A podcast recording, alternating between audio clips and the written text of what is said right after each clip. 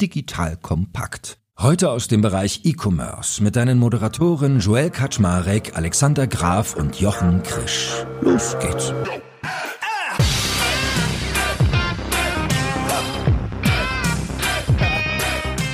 Hallo Leute, mein Name ist Joel Kaczmarek. Ich bin der Geschäftsführer von Digital Compact und habe wieder meine geliebten E-Commerce-Granten an meiner Seite, den guten Alex Graf von Spriker und Kassenzone und den lieben Jochen Krisch von der K5 bzw. Exciting Commerce. Und heute haben wir uns ein schönes Thema hingelegt und zwar Wish und KDW Fuck-Ups von günstig bis Luxus. Wenn das mal nicht ein reißerischer Titel ist, dann weiß ich auch nicht, weil diese beiden Unternehmen werden wir uns heute anschauen. Es ist ja einiges passiert und ich würde sagen, wir starten einfach mal direkt straight rein. Was sagt ihr, Alex? Wollen wir mit Wish oder mit KDW anfangen? Du hast die Wahl. Also wir reden ja heute vor allem über TikTok-Shops, weil mein Verständnis jetzt hier im Vorbriefing, aber wir fangen mal mit KDW, äh, KDW an. Da ist ja seit den Veröffentlichungen der ähm, Bilanzen in der letzten Woche so ein bisschen Wirbel drinne und einige in der Branche, und dazu zähle ich auch mich, haben ja bisher vermutet, dass das Business vom KDW im Kern funktioniert. Ja, und äh, ich hatte, hatte ja auch neben KDW-Geschäftsführer im Podcast und habe mir das mal angeschaut und habe versucht zu verstehen, was zieht Unternehmen auf diese Flächen, also um dort irgendwie ähm, Untermieter zu werden, die die Flächen dann selbst bespielen und warum kommen da so viele Leute hin, auch irgendwie mitten in der Woche und es war auch tatsächlich voll und ich würde behaupten, das waren keine Statisten und äh, war der Meinung, dass wenn man es schafft, ausreichend viele Luxusmarken auf einer solchen Fläche zu versammeln, dass man daraus eigentlich ein ganz veritables Business machen kann. Weil für die Luxusmarken ist eine vergleichbare Fläche in den anderen Lagen in Berlin, wo sie dann Alleinlagen ähm, haben, zum Beispiel am Kudamm,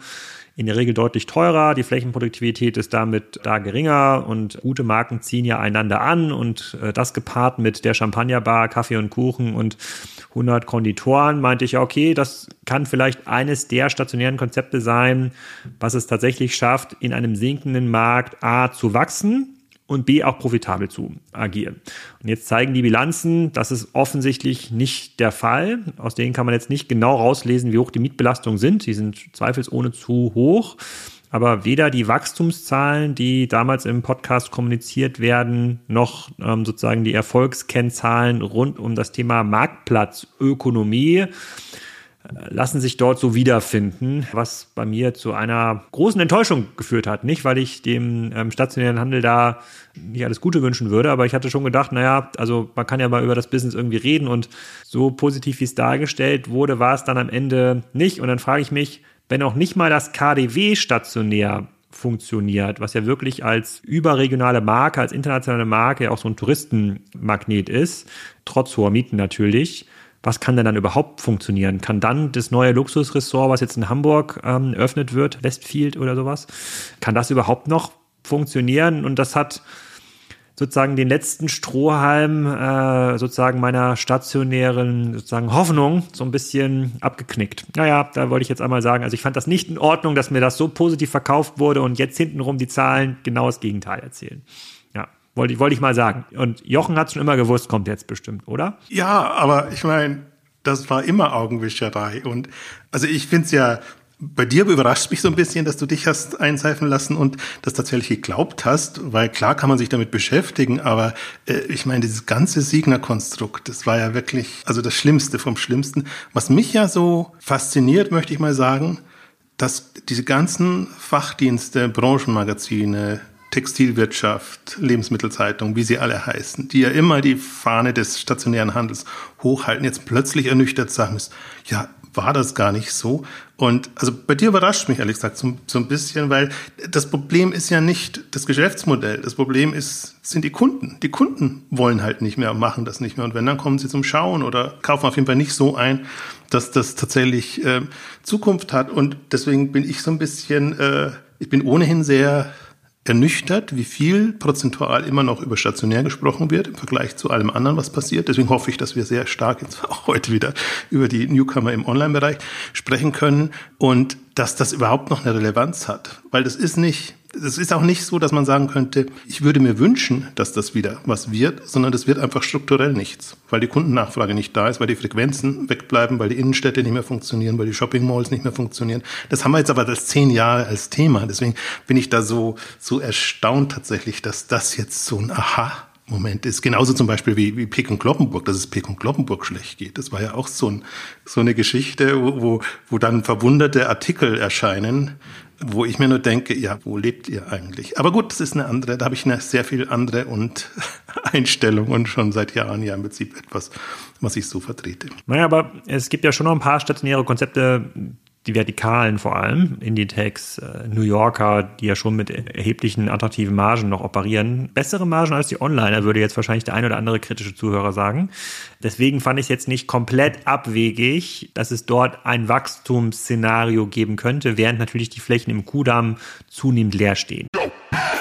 Werbung. Aufgepasst! Wenn du ein B2B-Unternehmen bist, möchtest du jetzt deine Sales Pipeline mit neuen B2B-Leads füllen und dafür empfehlen wir dir unseren Partner SalesViewer. SalesViewer lässt sich total einfach erklären. SalesViewer entschlüsselt nämlich Unternehmen, die deine Webseite besuchen und zeigt diese in Klarnamen an. Du und dein Team sehen also ganz genau, wer eure Webseite besucht und wofür sich diese potenziellen KundInnen interessieren. Und dann gibst du einfach Vollgas, denn du kannst diese Unternehmen dann ja zielgenau ansprechen und einfach zu neuen KundInnen machen. Im Marketing und Vertrieb ist das also eine Wahnsinnsunterstützung für die B2B-Lead-Generierung. Deshalb nutzen schon viele Marktführer wie Stepstone, Avato Systems, Spot5, Talon One oder die Vodafone-Tochter Grand Centric SalesViewer und generieren damit täglich neue B2B-Leads. Und wenn das für dich interessant ist, dann teste SalesViewer doch einfach mal kostenlos. Alles, was du dafür wissen möchtest, findest du unter folgender Weiterleitung digitalkompakt.de slash salesviewer. Und wie immer verlinke ich dir das auch auf unserer Sponsorenseite unter digitalkompakt.de slash Sponsoren. Das war's mit dem Werbespot. Ich verstehe das, aber es gibt auch noch profitable Pferdekutschenbetreiber an irgendwelchen Standorten. und also es, wenn diese Argumentation es gibt noch und es ist noch das stärkste Marktsegment, zählt ja nicht. Ich weiß, es ist jetzt unfair, dir gegenüber so zu argumentieren, weil du ja auf das eine Thema fokussierst, aber ich möchte es nochmal generell nochmal noch unterstreichen. Auch da sieht man auch, wie, wie ich mich da reinsteigern kann in das Thema, weil das für mich wirklich ein Nicht-Thema ist, über das die Branche immer noch sehr stark diskutiert. Ja, vielleicht ja. kann man ja auch nochmal großes Big Picture machen zu dem ganzen Konstrukt. Also vielleicht für die geneigten Zuhörer, die das nicht wissen. KDW Teil der Signa-Gruppe, die ja mit irgendwie wirklich krasser Verschachtelung gearbeitet hatte und teilweise in unterschiedlichen Gruppen unterteilt ist. Also KDW war eher so eine Luxury Group, dann gab es eine Immobiliensparte und dann gab es auch eine, wo Karstadt drin war und Galeria Kaufhof. Und dann war natürlich eines der Probleme, dass die eigenen Warenhäuser sozusagen sehr horrende Mieten zahlen in der Gesellschaft, die auch zur Signa gehört. Also man hat quasi von Säule A zu Säule B äh, Mietkosten gezahlt. Und was mich ehrlich gesagt mittlerweile, also damals schon tierisch darüber aufgeregt hat, war, dass man da 700, 800 Millionen Euro Staatsgelder reingepumpt hat und dann irgendwie mit leeren Händen hinterher dasteht, weil man gesagt kriegt, ja, warte mal, wir können ja natürlich nicht hier irgendwie was umschichten, weil Säule A hat ja andere Gesellschaften als Säule B. Also ist mir ein Rätsel, warum man als Staat ehrlich gesagt sowas macht. Aber gut, ich will, ich will mich heute nicht aufregen. Vielleicht gucken wir noch ein bisschen aufs Modell, weil was ich Hier, du bist doch Berliner. Du bist du, du bist doch Berliner, Joe. Wie, wie oft äh, im Monat äh, und du bist ja in, dieser digital Bohem, ja. Äh, wie oft im Monat gehst du denn mit deinen Freunden äh, Kaffee und Kuchen und Champagner trinken im KDW? Ich würde sagen, ich war da drei bis vier Mal weil es ist schon so ein, ich kann es schon verstehen, dass du dem, äh, dass du da auch eine Überzeugung hattest, weil es ist halt so, hat halt so Erlebnis-Shopping-Momente, ja. Heißt ja nicht, dass ich mir da jedes Mal irgendwelche äh, Gucci-Klamotten kaufe, by far not.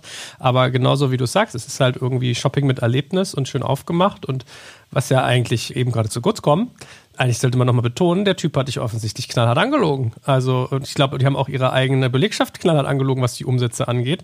Weil, wenn ich es richtig verstehe, haben die auch eine ganz dreiste Nummer gemacht. Die haben einfach teilweise den äh, Umsatz ihrer Konzessionspartner mit als ihren eigenen Umsatz ausgegeben. Also, so deute ich mal deren Daten. Das heißt, was die ja machen, Wobei, ist, das die machen, das machen, das machen andere sozusagen. Die sagen, das ist der GMV, ne? sozusagen, sozusagen der, der, der Merchandise Value, der komplett über die Plattform Amazon äh, weist das zum Beispiel nicht aus. Also Amazon weist quasi nur den direkten Umsatz aus und die Erlöse, die sie quasi aus den Prämien bekommen äh, von den Händlern, also den Third Marketplace. Deswegen ist der Umsatz, den Amazon macht, auch viel größer, als der, der ausgewiesen wird, also der über die Plattform läuft. Aber das finde ich erstmal fair, dass du sagen kannst, okay, über die Plattform KDW vor Ort, klar, wir verkaufen die Fläche hier vielleicht für 1000 Euro pro Quadratmeter im Jahr, aber die Fläche selber macht dann vielleicht 5000 Euro. Das zu zeigen als Außenumsatz ist ja quasi mal gelernte Adjusted EPTA Logik. Ja, aber das, also, das kann man dir nicht vorwerfen.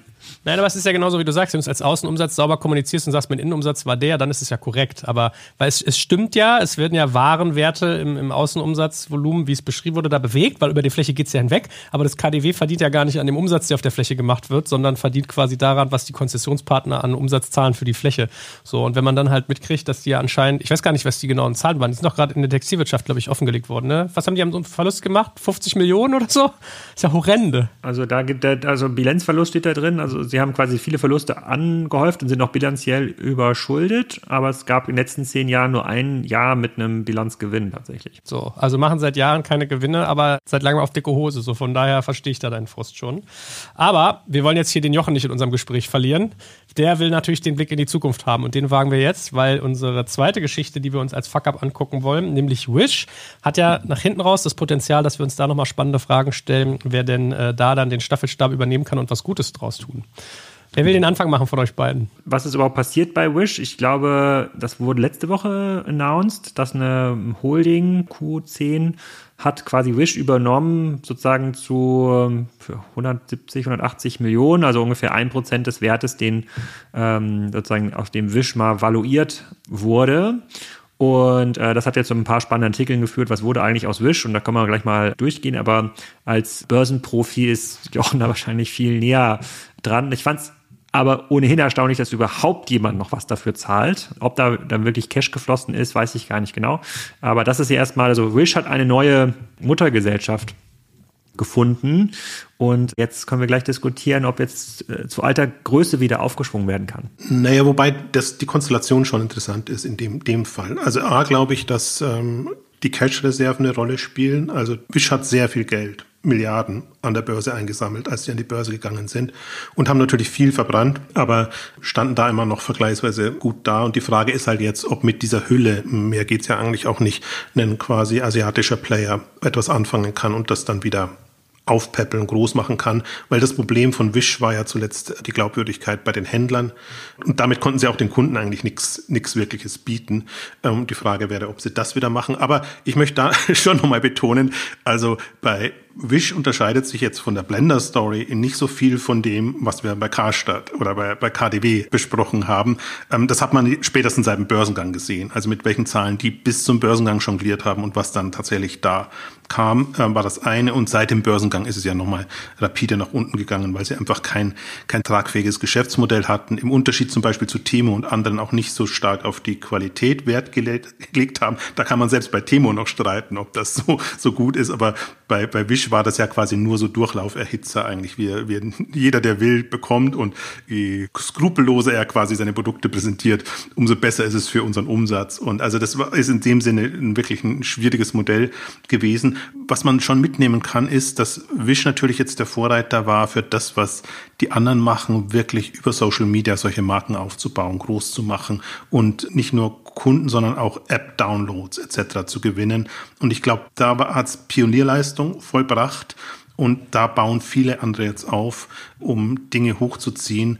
Und deswegen bin ich da so hin und her gerissen. Also als Modell und als Thema seit dem Börsengang finde ich das wirklich super schwierig und fand eigentlich eher interessant, einfach da den Kollaps zu verfolgen.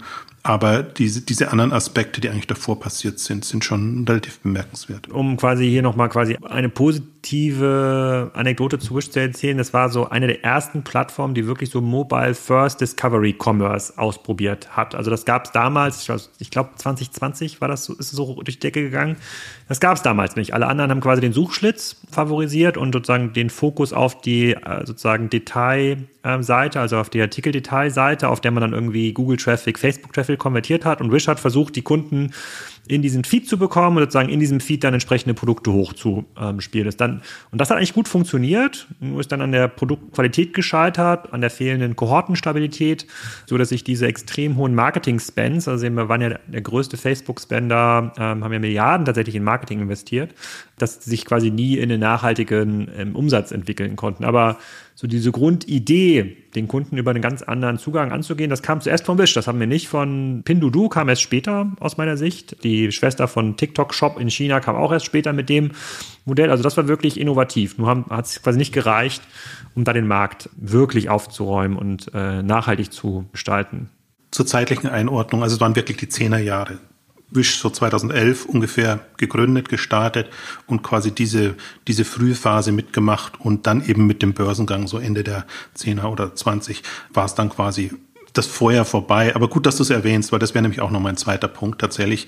Diese Mechaniken und diese Mobile First Player, die wirklich anders agieren müssen. Noch nicht gut und schön. Ich finde, das sind immer noch Marktplatzplayer, die halt viele Produkte haben und die irgendwie äh, anheizen müssen mit Gamification-Elementen, mit sehr viel Push-Notification-Elementen. Also alles vergleichsweise primitiv und eher aus der, aus der Not der Tugend gemacht, aber natürlich ein komplett anderer Ansatz als Amazon und, und eBay mit ihren Suchschlitz- und Suchmaschinengetriebenen Ansätzen. Das sind wirklich die beiden Momente, die man mitnehmen kann. Ich glaube, das sind auch die beiden Momente, die einfach jetzt Shein und, und Timo so super spielen und Natürlich mit einem anderen Hintergrund und einem anderen Zugang zu Produkten.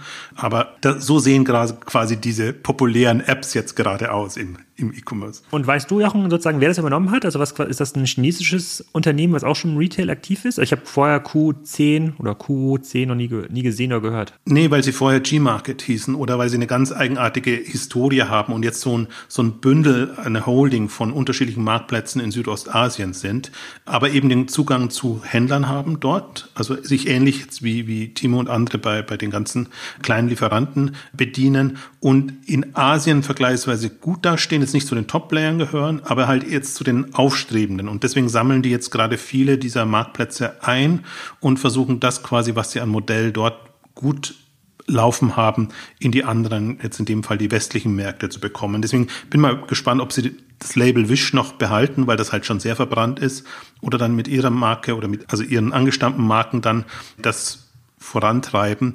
Aber das ist, ich würde jetzt mal sagen, das ist das Experiment, ein aufstrebender Player. Früher war im Übrigen mal eBay beteiligt an G-Market und all dem, was da so passiert ist.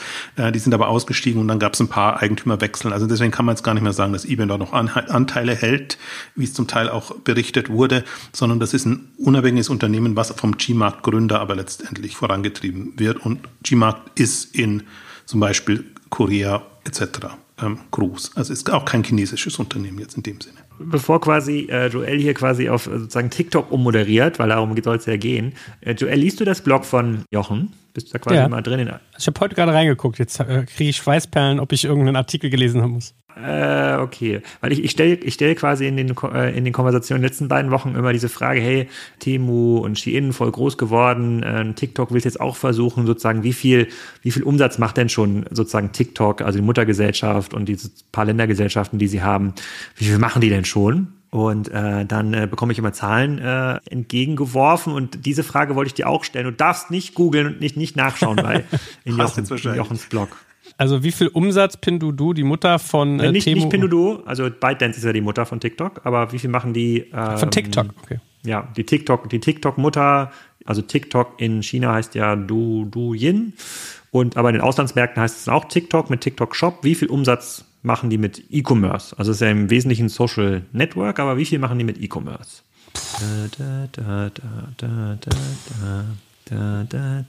Oh, warte mal, warte mal. Hier. Ich hab was.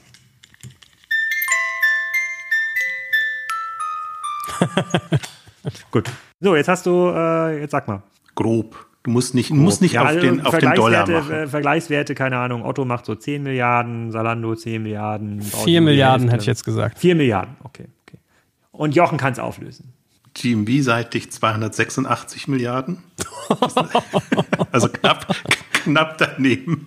Und man muss sich so ein bisschen vor Augen führen, dass es innerhalb jetzt von vier, fünf Jahren hochgekommen ist. Also mhm. wirklich, die haben das, was sie an, an Traffic und, und Traction haben in dem TikTok, also Video-Entertainment-Bereich, voll ummünzen können in E-Commerce-Außenumsatz. Die auch da wieder wie bei Pinvodo hatten wir das letzte Mal, glaube ich, auch schon gesagt, die, die Take Rate, also die Provision, die sie bekommen, ist noch minimal. Also es geht mehr darum, jetzt die Aufmerksamkeit einfach auf, auf E-Commerce und auf Kaufen zu lenken und damit Umsatz zu machen. Und das ist für mich das Faszinierende, diese Integration, weil das ist noch niemandem so wirklich gelungen. Facebook hat es ja versucht, Twitter hat es versucht, andere haben es versucht, äh, Instagram.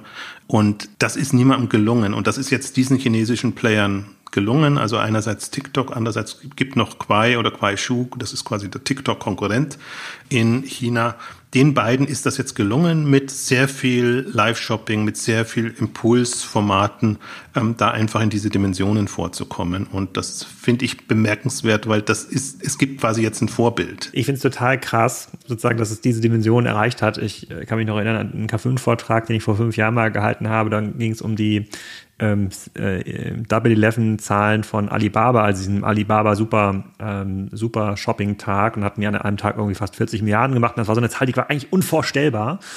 Und jetzt reden wir quasi über Businesses, die machen hunderte Milliarden, also quasi Dimensionen, die, deswegen ist halt die Frage ja auch an dich, du bist ja, du bist ein Kenner der Szene, Joel. Also es ist jetzt ja nicht so, dass du noch nie von, von E-Commerce gehört hast, also ein 4 Milliarden scheint, wär, wäre ja auch in Europa eine riesige Zahl für egal welches Business. Ja? Ähm, deswegen ist das so unvorstellbar.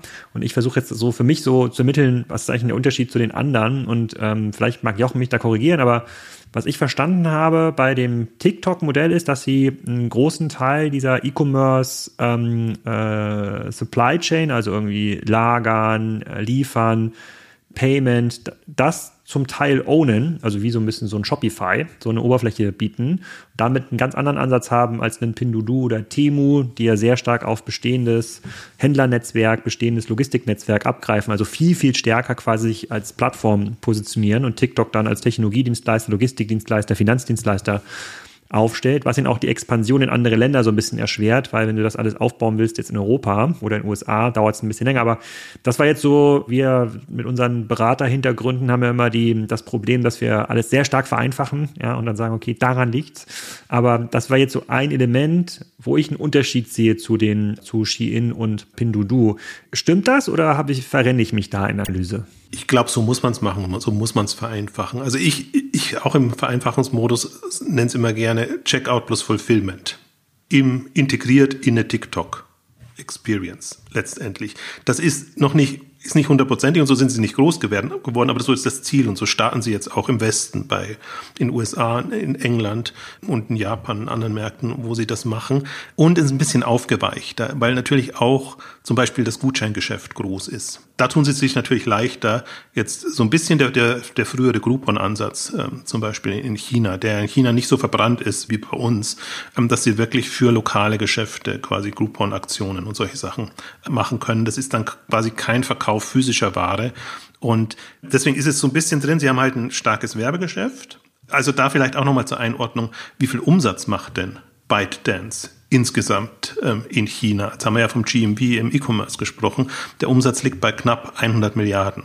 Also da kann man sich wirklich schon mit Google und Facebook und den Großen im Westen. Aber das ist, das ist so ein Ad-Umsatz, also klassischer Retail-Media oder äh, so ein Groupon-Modell, wo ich sage, okay, ich Alles muss jetzt Umsatz. hier meinen Friseursalon, Friseursalon bewerben, so und dann kriegt halt ByteDance davon irgendwie 20 Prozent von jeder von jedem ausgefüllten Coupon, der sich bei mir die Haare schneiden lässt. Also das ist ja, also so klassisches Ad-Spend. So viel kriegen sie gar nicht. Nein, ByteDance ist ja größer. Also über alle Plattformen, alles, was sie betreiben. Aber einfach nur mal, um die Dimension zu bekommen und auch, welche Macht dahinter steckt. Das ist Umsatz, mit dem sie arbeiten können. Das ist tendenziell Cash, dass sie irgendwo investieren können. Also nicht alles geht ja weg und dieser Werbeumsatz oder Gaming-Umsatz oder was auch immer sie da an Umsätzen haben, ist ja ähm, sehr lukrativ. Und der E-Commerce-Umsatz ist da noch ein kleiner Teil. Ich würde auch sagen, wenn die, also Pindodo hat ja auch mit zwei Prozent oder unter zwei Prozent Take-Rate begonnen, damit sie überhaupt einfach da mal äh, Wind machen konnten. Also da gibt es keine so wirklich guten, verlässlichen Zahlen, aber ich würde die nicht annähernd bei 10 oder 20 Prozent, die man vielleicht jetzt bei westlicheren Marktplätzen oder, oder Lieferdiensten sehen würde, würde ich die sehen. Ich möchte noch vielleicht kurz nochmal zu dem Lieferaspekt, den du ja erwähnt hast, oder Fulfillment-Aspekt zurück, zurückkommen. Also das ist das Ziel, da sind sie noch nicht ganz, aber zum Beispiel waren die ja auch einer der Kandidaten, der den Food-Lieferdienst von Alibaba, Eleme, als der in China übernehmen wollte. Also dass sie auch im Food-Bereich dann quasi liefern Lieferungen machen können und da nicht nur vermitteln können. Und da versteht man, glaube ich, ein bisschen mehr, was so ein Douyin oder TikTok jetzt vorhat tatsächlich, dass sie wirklich komplett das abgreifen wollen. Also die wollen da niemanden mehr so wirklich dazwischen haben. Und in, wenn ich das richtig verstehe, oder so, zumindest sind die Berichte so, drängen in, in China drängen sie auch alle Anbieter in ihre Fulfillment-Strukturen rein. Also wenn es möglich ist. Was sie da aufgebaut haben, solltest du eigentlich schon auch aus den äh, Lägern entsprechend verschicken, damit sie halt eine einfache, eine einheitliche, ein einheitliches Erlebnis haben. Also da gehen die anderen auch dahin sicherlich, aber was faszinierend ist, ist diese Integration. Und da sprechen wir halt, wir haben ja von Mobile Shopping Erlebnis gesprochen, jetzt bei Wish oder Timo oder, oder anderen. Und dadurch, dass das alles videogetrieben ist, also entweder Livestreaming oder eben diese Short-Video-Geschichten, ist das das treibende Moment. Und, und das ist halt was, was wir hier so nicht haben oder wenn dann nur als Add-on haben, dass man es halt auch macht und weil gerade Livestreaming in ist, macht man das. Aber das TikTok-Erlebnis ist ja so, dass du quasi deinen Stream Video getrieben hast. Und mich faszinieren dann eben sehr stark auch die Formate und wie professionell die es schaffen, gerade auch bei den Short-Videos zum Beispiel, innerhalb von 15, 20 äh, Sekunden das Produkt nicht nur zu präsentieren, sondern dir auch Lust zu machen, dass du das auch tatsächlich auch kaufst, wenn es mal so schnell an dir vorbeirauscht. Und ich, und ich bereite jetzt ja gerade meine Thesen für die nächste K5-Konferenz vor. Wenn du jetzt quasi diese neuen Entwicklungen gegeneinander stellst, so Shein ist ja schon eigentlich uralt, hat aber ein sehr spannendes Geschäftsmodell als Marke. Temu hat letztes Jahr für viel Wirbel gesorgt. Wäre das Zitat sozusagen, Temu ist das Karstadt ohne Rolltreppen im Vergleich zu TikTok, ist das schon ist das schon fair? Weil ich glaube, du hattest auch äh, so einen Chart auch reinkopiert bei dir in deinem Blogbeitrag über die Umsätze von, äh, von ByteDance. Also im Grunde genommen klauen sich ja alle Umsätze von äh, JD und Alibaba. Ne? Und diese neuen kommen jetzt oben drauf. Also äh, Douyin, ja. ähm, Pinduoduo, Shein. Also sozusagen, die, die verdrängen eigentlich das klassische alte Suchschlitzmodell, würde ich jetzt mal äh, nennen. Die, sozusagen, die waren alle, alle anderen waren darauf angewiesen, der Kunde kommt mit einem bestehenden Intent auf die Plattform, klickt seinen Intent in den Suchschlitz, filtert es dann durch, findet den besten Händler, bla bla bla bla bla, paar Treuhandprinzipien obendrauf und schon wird der Kauf erledigt. Jetzt kommen diese anderen Discovery-getriebenen Konzepte obendrauf, Live-Shopping, was auch immer, aber ist dann TikTok viel besser, smarter, näher an den Endkunden dran, weil in der Theorie müssten sie es ja sein, weil Temu ja weiterhin massive Investments in die klassischen Werbekanäle stecken muss. Also Google, Facebook, Insta sozusagen überschwemmen die mit Geld, so dass andere jetzt eigentlich gar nicht mehr reinkommen in den Bidding-Prozess, um die Leute auf die Temu-Plattform zu holen. Während ja TikTok oder Douyin in China, die haben ja schon die hunderten Millionen Nutzer auch außerhalb von China ist doch eigentlich das Next Generation. Und das muss ich mir jetzt so ein bisschen überlegen, sozusagen, damit es auf der K5-Konferenz auch richtig ist. Hab ich mir gedacht, stelle ich die Frage einfach schon mal hier im Podcast, wie du das siehst. Vielleicht zur, zur, also das ist genau mein Punkt, diese Integration und dass sie halt nah an den Usern sind, sind dann auch keine Kunden und, und das, hm. das hinbekommen. Ich weiß nicht, ob ich mitgehe mit deinem Punkt, dass sie das jetzt ablösen oder dass sie quasi das nächste sind oder dass man die anderen quasi als das, das äh, Karstadt bezeichnen muss. Äh, Soweit oder KDW, ja, hat sich jetzt oder, ja auch qualifiziert quasi äh, für dieses Zitat. Oder, oder KDW. ähm, aber der, der Punkt, und das habe ich ja auch unterschätzt, also da warst du mir ja in der Einschätzung voraus, dass ich Timo so nicht ernst genommen habe. Ich habe ich hab mir vorgenommen, ich nehme keinen dieser neuen Player ernst, wenn er nicht fünf Jahre am Buckel hat. Weil man dann eigentlich erst sehen kann, gibt's ihn dann, oh, passt das. Und da habe ich mich bei Timo komplett verschätzt, weil das innerhalb von zwei, drei Jahren zu einem relevanten Player kommt. Und jetzt haben wir, also von TikTok gibt's ja Zahlen, was die, ähm, also A gibt's nicht nur China, sondern die Erfahrungen in Südostasien, wo das schon funktioniert. Und dann gibt es Zahlen, was sie jetzt mit ihrem Schnellstart in USA machen wollen für dieses Jahr. Und das geht an die 14 Milliarden GMV. Das ist ja. Ja, aber das, ich meine, das, das finde ich halt total wichtig, das mal zu reflektieren. Ja, wir, wir reden jetzt quasi von einer, also nur damit quasi Leute mal sozusagen wissen, über welche Dimensionen wir reden. Ne? So, H&M macht ungefähr 25 äh, Milliarden Dollar, eine Nike irgendwie 40, ein Zalando 8. Wir reden jetzt quasi über einen neuen Anbieter, der bisher noch gar keine Traction hatte, zumindest nicht als E-Commerce-Unternehmen in den USA. Der geht mit dem Selbstverständnis in den Markt und ich habe schon höhere Zahlen gesehen, eher so 20 Milliarden. Auf 20 Milliarden wollen sie wachsen in den USA. Also sie wollen quasi zweimal Salando oder die Hälfte von Nike innerhalb von einem Jahr. Und das ist ja ein Progressivitätslevel, das gab es die letzten zehn Jahre ja gar nicht. Und man traut ihnen das ja auch zu, ne? sozusagen durch die Schlagkraft, diesen, also also das ganze Cash, was sie ja in China generieren, können sie das ja sogar machen. Und das ist so, wenn ich mir dann überlege, ähm, ich hätte jetzt zum Beispiel, wir haben auch darüber schon mal geredet, ne, Salando UX-Expansion, dann wäre wahrscheinlich eine progressive Aussage von Salando in Jahr 1 100 Millionen, Jahr 5 ja eine Milliarde. Also, wow, das ist schon eine ganze Menge. Ähm, und wenn man das jetzt mal vergleicht, quasi in einem, und das ist ja nun mal ein globaler Wettbewerb, in dem sich da auch ein Salando befindet, mit dem Ambitionslevel dieser asiatischen Plattform, dann bin ich immer noch blown away. Es ist einfach, da kannst du deine 100 Millionen in den USA in den Hut stecken. Das spielt überhaupt gar keine Rolle. Und das ist für mich der Punkt. Also das sind die Themen, über die wir jetzt sprechen müssen, weil das sind wirklich Marktgestalter ne? und wirklich, die kommen aus dem Nichts und, und haben dann Möglichkeiten und können hinten raus natürlich alles so bauen, wie es für sie passt. Also ich glaube, die größte Herausforderung ist für einen TikTok-Shop jetzt auch nicht, da Umsatz zu generieren und zu machen, sondern tatsächlich erst erstmal den Marktplatz so hinzubekommen und auch die Abwicklung und alles, was dahinter ist. Also wenn sie eben nicht auf Gutscheine oder auf irgendwelche nicht physischen Güter setzen wollen, das ist, glaube ich, die viel größere Herausforderung. Und das braucht die Zeit noch, aber jetzt von der Dynamik vorne heraus das, wenn, wenn sie das halt drauf haben, wenn sie wissen, wie integrierst du diese Komponenten in deinen Feed. Und ich fand die interessanteste Aussage eigentlich in einem der Artikel, ah, mehr als acht Prozent darf es nicht sein. Also jeder zwölfte, dreizehnte Element darf quasi im Feed nur E-Commerce sein, sonst turnst du die die Nutzer dann auch wieder ab. Mhm. Aber trotzdem, acht Prozent ist eine, eine ganze Menge. Ne? Also da kannst du viel, viel Inventar reinspielen und. Also viele, genau, also viele Hörer, ich weiß nicht sozusagen, wie ihr jetzt äh, TikTok oder YouTube nutzt. Ich vergleiche es mal mit YouTube Shorts, da bin ich schon ein Intensivnutzer sozusagen. Also da haut man schon extrem viel Content durch mit von diesen 10 Sekunden Videos. Das kann ich mir schon vorstellen, wenn du jedes zehnte, jedes zwölfte, also wahrscheinlich kann man sich dann frei kaufen, ne? keine Werbung, also wie jetzt ja auch, ist ja ein Angebot von YouTube, sich dann für 10 Dollar im Monat von der Werbung frei zu kaufen. Aber das kann ich mir schon vorstellen, dass das gut funktioniert, wenn es aus dem eigenen Lager kommt. Aber ich finde sozusagen dieses eine These, die ich in den letzten Jahren immer wieder neu formulieren musste, wird für mich dadurch bestätigt, sozusagen, wer das Inventar hat, ist der Dumme.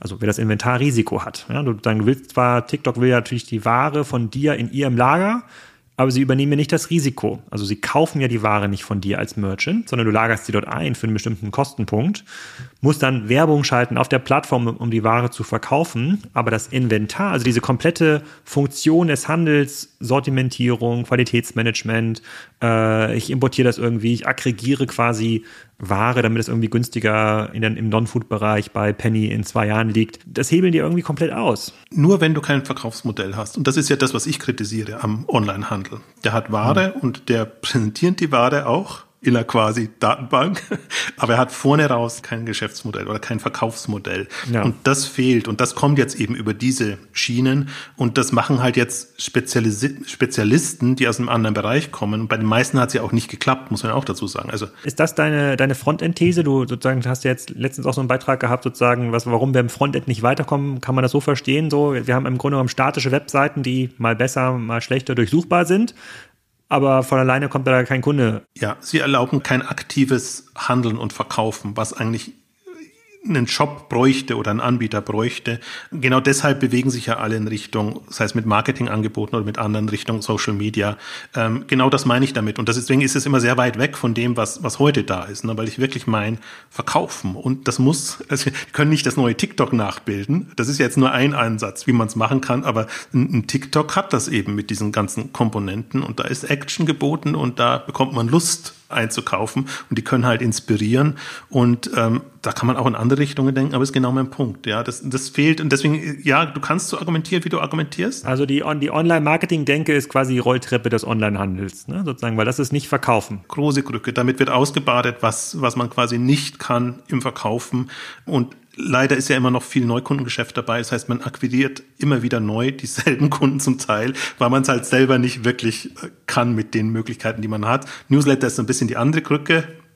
Darüber läuft ja letztendlich auch viel, aber das hat alles noch nichts mit dem zu tun, was eigentlich notwendig wäre und was, was online und digital auch hergebe. So, und jetzt möchte ich von euch gerne mal wissen, ähm, wenn ich jetzt von euch verstanden habe, dass TikTok ja ziemlich asset-heavy ist, also wenn sie die ganzen, ganzen Warenabwicklung selber machen, die ganze Supply Chain, wie kriegen sie es denn so schnell hin, dass sie in einem Jahr solche Umsätze fahren oder habe ich euch falsch verstanden? Nein, nein, die machen das nicht in dem Sinne selber, sondern die geben den Pfad vor, auf dem du gehen musst. So wie ein bisschen, so ein bisschen wie Amazon auch den Pfad vorgibt, dass Fulfillment bei Amazon halt eigentlich der, der Weg ist, mit dem es am besten und schnellsten geht.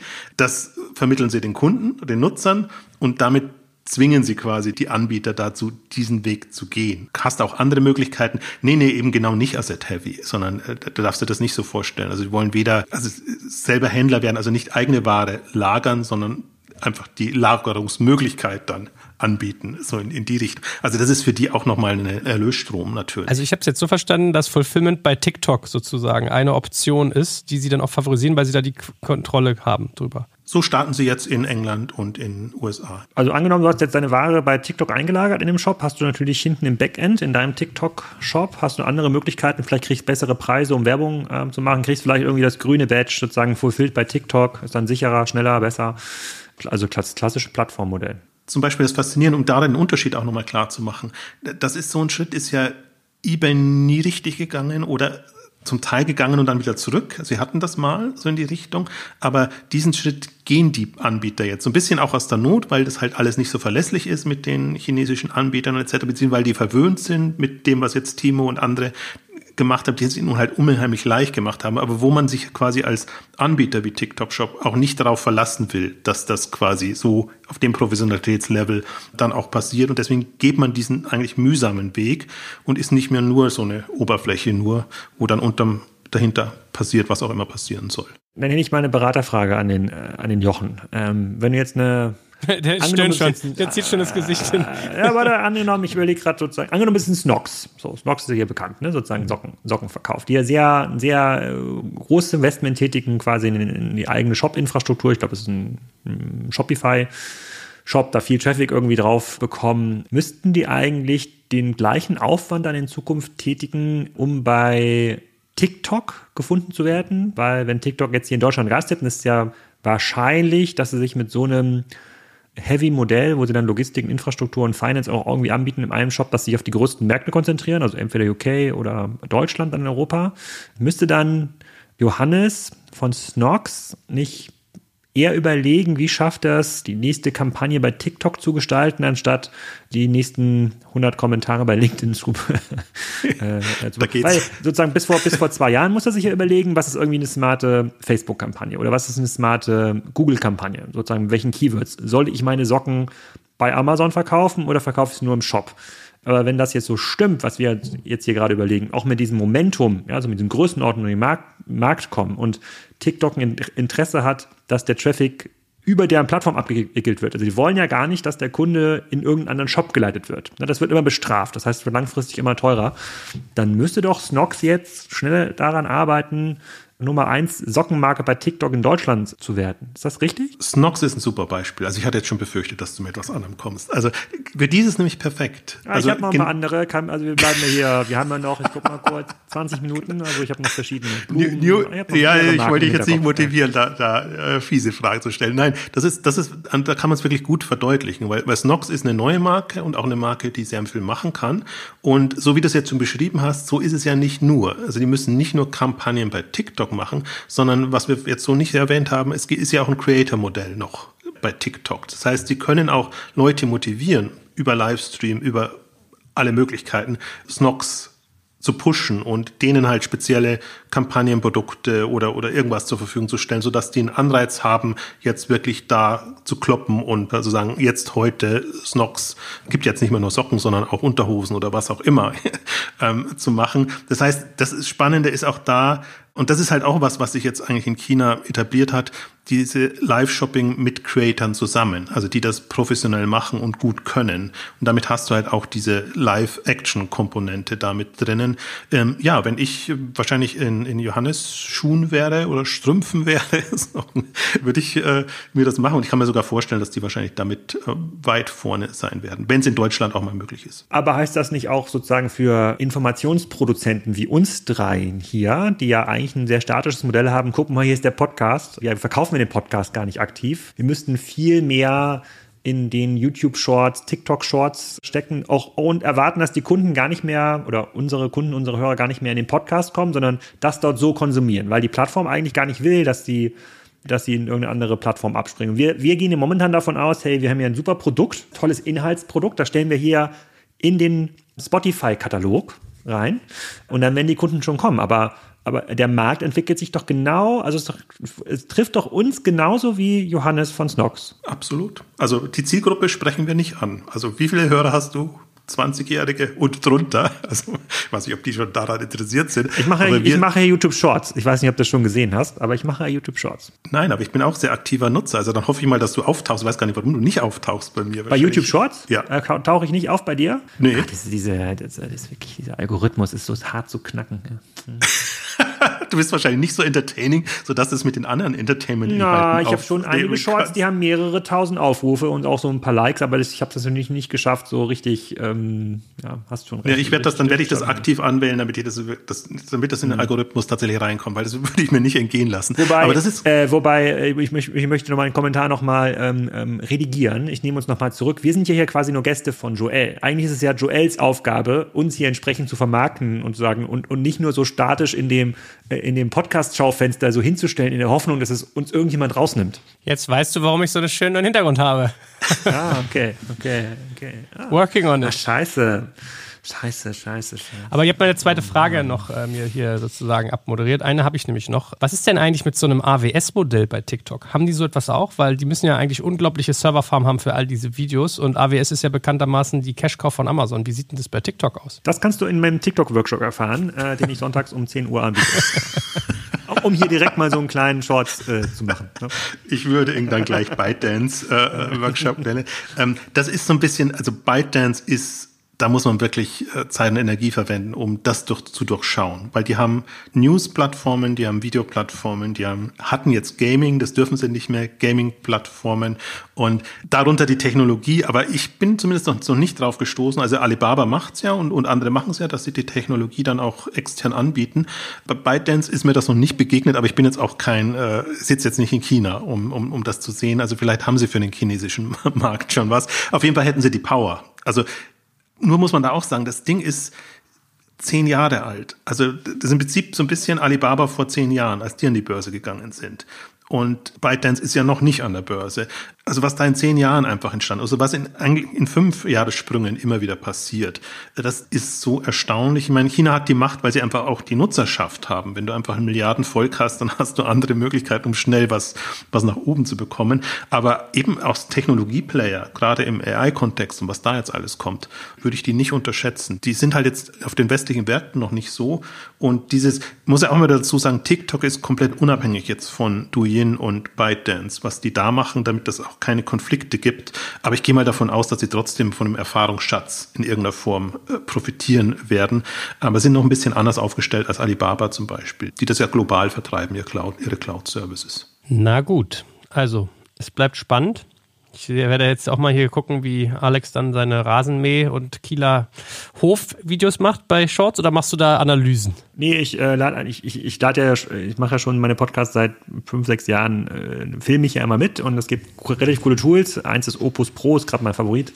Lädst das ganze Ding hoch, äh, macht Untertitel automatisch, schneidet die Perspektive automatisch und dann kannst du das in alle Tools hochladen. Aber das ist natürlich weit weg von dem, wie gute Shorts eigentlich hergestellt werden. Also ein gutes Short-Video, was dann auch viral gehen kann, hat natürlich ein eigenes Produktionsteam. Das ist eine richtige Storyline dahinter. Der Wettbewerb um Aufmerksamkeit ist ja gigantisch, aber so ist das erstmal eine gute Abkürzung. Für mich, aber, aber ich, ich finde schon, es ist fair zu sagen, dass wir genau das gleiche Problem haben oder vor der gleichen Herausforderung stehen, wie jeder, der eine Marke anbietet. Also wir sozusagen, wir bauen jetzt hier quasi ein hoffentlich gutes Produkt aber dieses sozusagen dieses Regal wird gar nicht mehr gesehen. Also der sozusagen der diese Plattformökonomie sorgt dafür, dass sozusagen an diesem Regal gar keine mehr vorbeiläuft von alleine, sozusagen, sondern wir müssen dafür müssen irgendwie vorne wie so ein wie so der Markt, äh, der Fischmann am Markt stehen und sagen, hey, komm mal hierher, hier ist ein Fisch, immer wieder dafür werben, äh, Aufmerksamkeit schaffen. Gilt für den Content genauso wie für die Socken, wie, wie für einen Blumenladen. Und Jochen hat recht, also jetzt, jetzt wird mir so richtig klar, was Jochen quasi mit seinem Front, mit der Frontend-Kritik meint, dass die E-Commerce 1.0 Generation, die wir so kennen, ist eine statische Datenbank, die mal mal mehr schöner oder mal schöner, mal schlechter dargestellt wird. Mehr ist es nicht. Und wenn ich mir diese Umsatzvolumina ansehe, ja, so fast, fast 300 Milliarden Umsatz in China, sozusagen plus 15 Milliarden angezieltes Wachstum in den USA im ersten richtigen operativen Jahr. Da schlackern mir die Ohren, muss ich ganz klar sagen. Ich würde uns für uns noch sagen, ich habe immer mein, meine äh, Fallback-Position ist immer, es geht auch über Empfehlungen und dass man so langsam sich seine Basis aufbaut. Und das ist ja meine Hoffnung immer, dass wir einfach qualitativ so gut und relevant sind, dass die Leute doch so nett sind und uns weiterempfehlen und dann sagen, das ist wirklich ein, das muss man gehört haben, weil die sind entweder verrückt oder, oder haben es drauf. Je nachdem, es gibt ja unterschiedliche Motive, warum man sowas hören kann. Und das, ich glaube, das ist immer noch ein guter Weg. Und vielleicht bekommen wir dadurch auch so eine gewisse Viralität hin.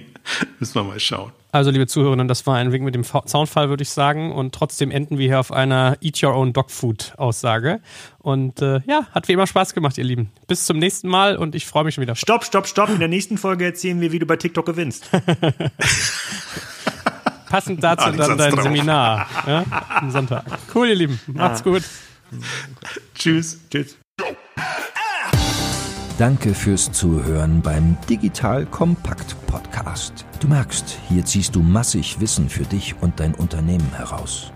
Wenn du mit uns noch erfolgreicher werden möchtest, abonniere uns auf den gängigen Podcast-Plattformen. Und hey, je größer wir werden, desto mehr Menschen können wir helfen. Also erzähl doch auch deinen Kolleginnen und Kollegen von uns. Bis zum nächsten Mal.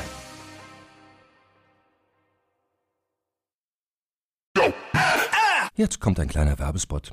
Aufgepasst! Heute gibt's Werbung in eigener Sache. Wir wollen dich nämlich besser kennenlernen, weil viele hören Woche für Woche unseren Podcast und dabei wissen wir gar nicht immer, wer genau diese Leute sind. Und natürlich wollen wir ja aber wissen, wer du bist, um unseren Inhalt auch an deinen Interessen ausrichten zu können. Und um das zu ändern, habe ich eine Umfrage vorbereitet. Dort kannst du uns erzählen, wer du bist und wofür du dich interessierst. Und was du davon hast, naja, ich meine, je besser wir dich kennen, desto besser können wir unseren Podcast an deine Bedürfnisse anpassen. Und dann spreche ich auch keine Werbung mehr für Penispuppen und Online-Casinos ein, wo dich möglich ganz andere Dinge interessieren. Nein, kleiner Spaß und trotzdem, du tauschst fünf bis zehn Minuten deiner Zeit gegen viele Stunden noch bessere Unterhaltung und Tiefenwissen in der Digitalwirtschaft. Klingt für mich nach einer Win-Win-Situation und geh doch also daher mal auf die Seite digitalkompakt.de/slash Umfrage. Fülle diese nach bestem Wissen und Gewissen aus und freue dich in Zukunft auf noch besseren Content auf Digital Kompakt. Ende der Werbung. Go.